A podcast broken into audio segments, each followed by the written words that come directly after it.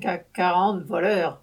Sur les 40 entreprises cotées à la Bourse de Paris, 38 ont publié leurs comptes pour le premier semestre 2022, affichant 72,5 milliards d'euros de bénéfices cumulés, un nouveau record.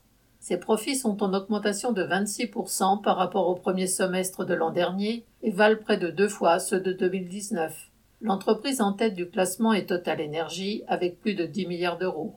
Les actionnaires du groupe pétrolier profitent donc à fond de la hausse du prix de l'essence, c'est-à-dire d'une des causes principales de l'appauvrissement des classes populaires. Le bénéfice d'Engie, principal fournisseur de gaz du pays, est en hausse de 113% par rapport à l'an dernier, s'élevant à 5 milliards d'euros. Les centaines d'euros perdus chaque mois par les travailleurs ne s'envolent donc pas en fumée, mais alimentent les dividendes. Ce gigantesque transfert de richesses à l'échelle de la société, allant des poches des exploités vers les coffres forts des exploiteurs, permet également d'expliquer l'augmentation des bénéfices des groupes de luxe, tels que LVMH, L'Oréal ou Kering, tous trois autour de 30%.